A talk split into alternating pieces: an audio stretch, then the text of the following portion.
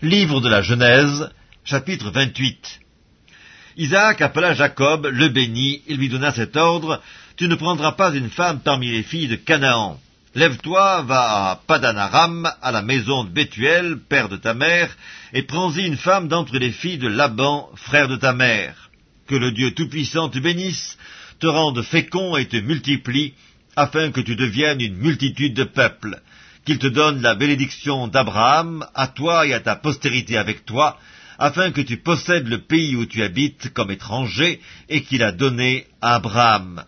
Isaac fit partir Jacob, qui s'en alla à Padanaram, auprès de Laban, fils de Bethuel, l'araméen, frère de Rebecca, mère de Jacob et d'Ésaü. Ésaü vit qu'Isaac avait béni Jacob et qu'il l'avait envoyé à Padanaram pour y prendre une femme, et qu'en le bénissant, il lui avait donné cet ordre, Tu ne prendras pas une femme parmi les filles de Canaan. Il vit que Jacob avait obéi à son père et à sa mère, et qu'il était parti pour Padanaram. Ésaü comprit ainsi que les filles de Canaan déplaisaient à Isaac son père. Et Ésaü s'en alla vers Ismaël, il prit pour femme, outre les femmes qu'il avait, Maalat, fille d'Ismaël, fils d'Abraham et sœur de Débajot.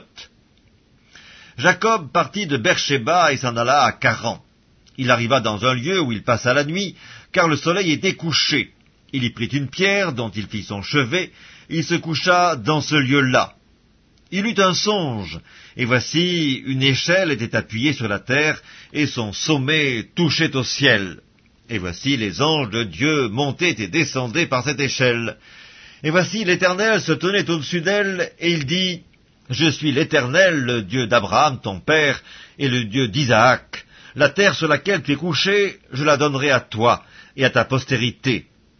Ta postérité sera comme la poussière de la terre, tu t'étendras à l'Occident et à l'Orient, au septentrion et au Midi, et toutes les familles de la terre seront bénies en toi et en ta postérité. Voici, je suis avec toi, je te garderai partout où tu iras, et je te ramènerai dans ce pays, car je ne t'abandonnerai point que je n'ai exécuté ce que je te dis.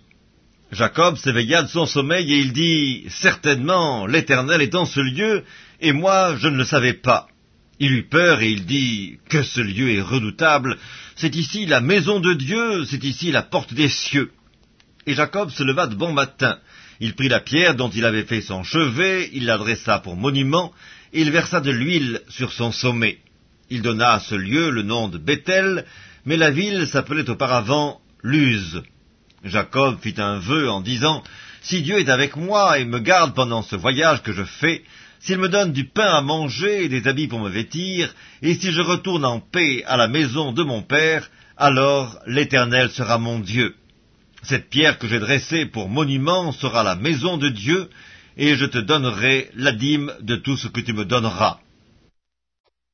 Livre de la Genèse, chapitre 29 Jacob se mit en marche et s'en alla au pays des fils de l'Orient. Il regarda, et voici il y avait un puits dans les champs. Et voici il y avait à côté trois troupeaux de brebis qui se reposaient, car c'était à ce puits qu'on abreuvait les troupeaux et la pierre sur l'ouverture du puits était grande. Tous les troupeaux se rassemblaient là, on roulait la pierre de dessus l'ouverture du puits, on abreuvait les troupeaux, et l'on remettait la pierre à sa place sur l'ouverture du puits. Jacob dit au berger, Mes frères, d'où êtes-vous? Ils répondirent, Nous sommes de Caran. Il leur dit, Connaissez-vous Laban, fils de Nacor? Ils répondirent, Nous le connaissons.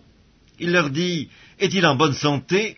Ils répondirent, Il est en bonne santé, et voici Rachel, sa fille, qui vient avec le troupeau. Il dit, Voici, il est encore grand jour, il n'est pas temps de rassembler les troupeaux, abreuvez les brebis, puis allez et faites les paître. Ils répondirent, Nous ne le pouvons pas, jusqu'à ce que tous les troupeaux soient rassemblés. C'est alors qu'on roule la pierre de dessous l'ouverture du puits, et qu'on abreuve les brebis.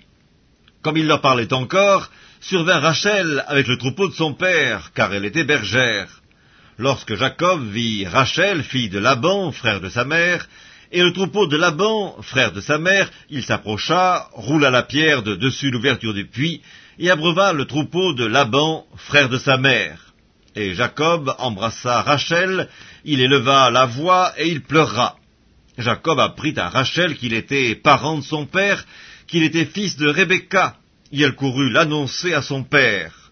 Dès que Laban eut entendu parler de Jacob, fils de sa sœur, il courut au-devant de lui, il l'embrassa et il le fit venir dans sa maison. Jacob raconta à Laban toutes ces choses, et Laban lui dit, Certainement, tu es mon os et ma chair. Jacob demeura un mois chez Laban.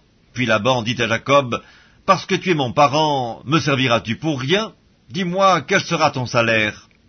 Or Laban avait deux filles, l'aînée s'appelait Léa et la cadette Rachel.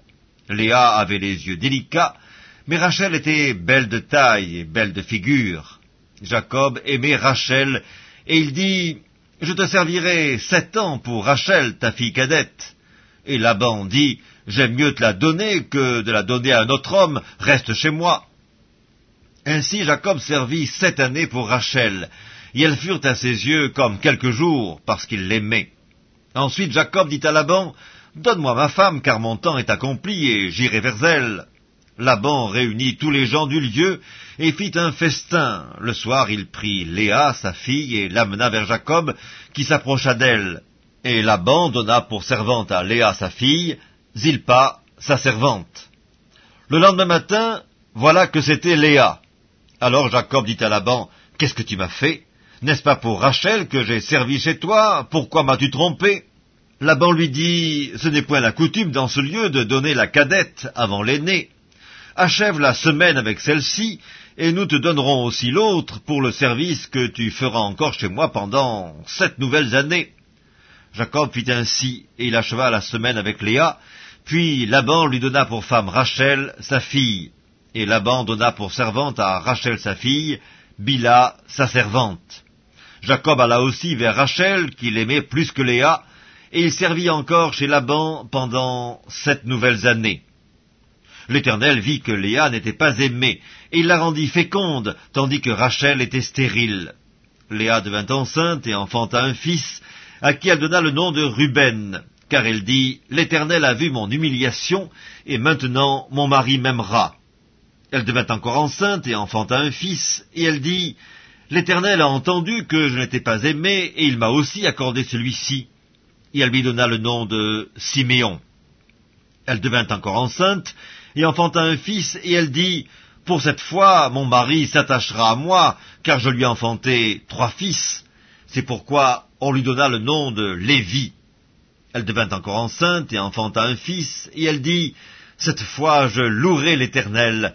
C'est pourquoi elle lui donna le nom de Judas, et elle cessa d'enfanter. Évangile selon Matthieu, chapitre 16 Les pharisiens et les sadducéens abordèrent Jésus, et pour l'éprouver, lui demandèrent de leur faire voir un signe venant du ciel.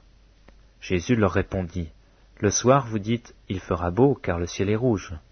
Et le matin, il y aura de l'orage aujourd'hui, car le ciel est d'un rouge sombre.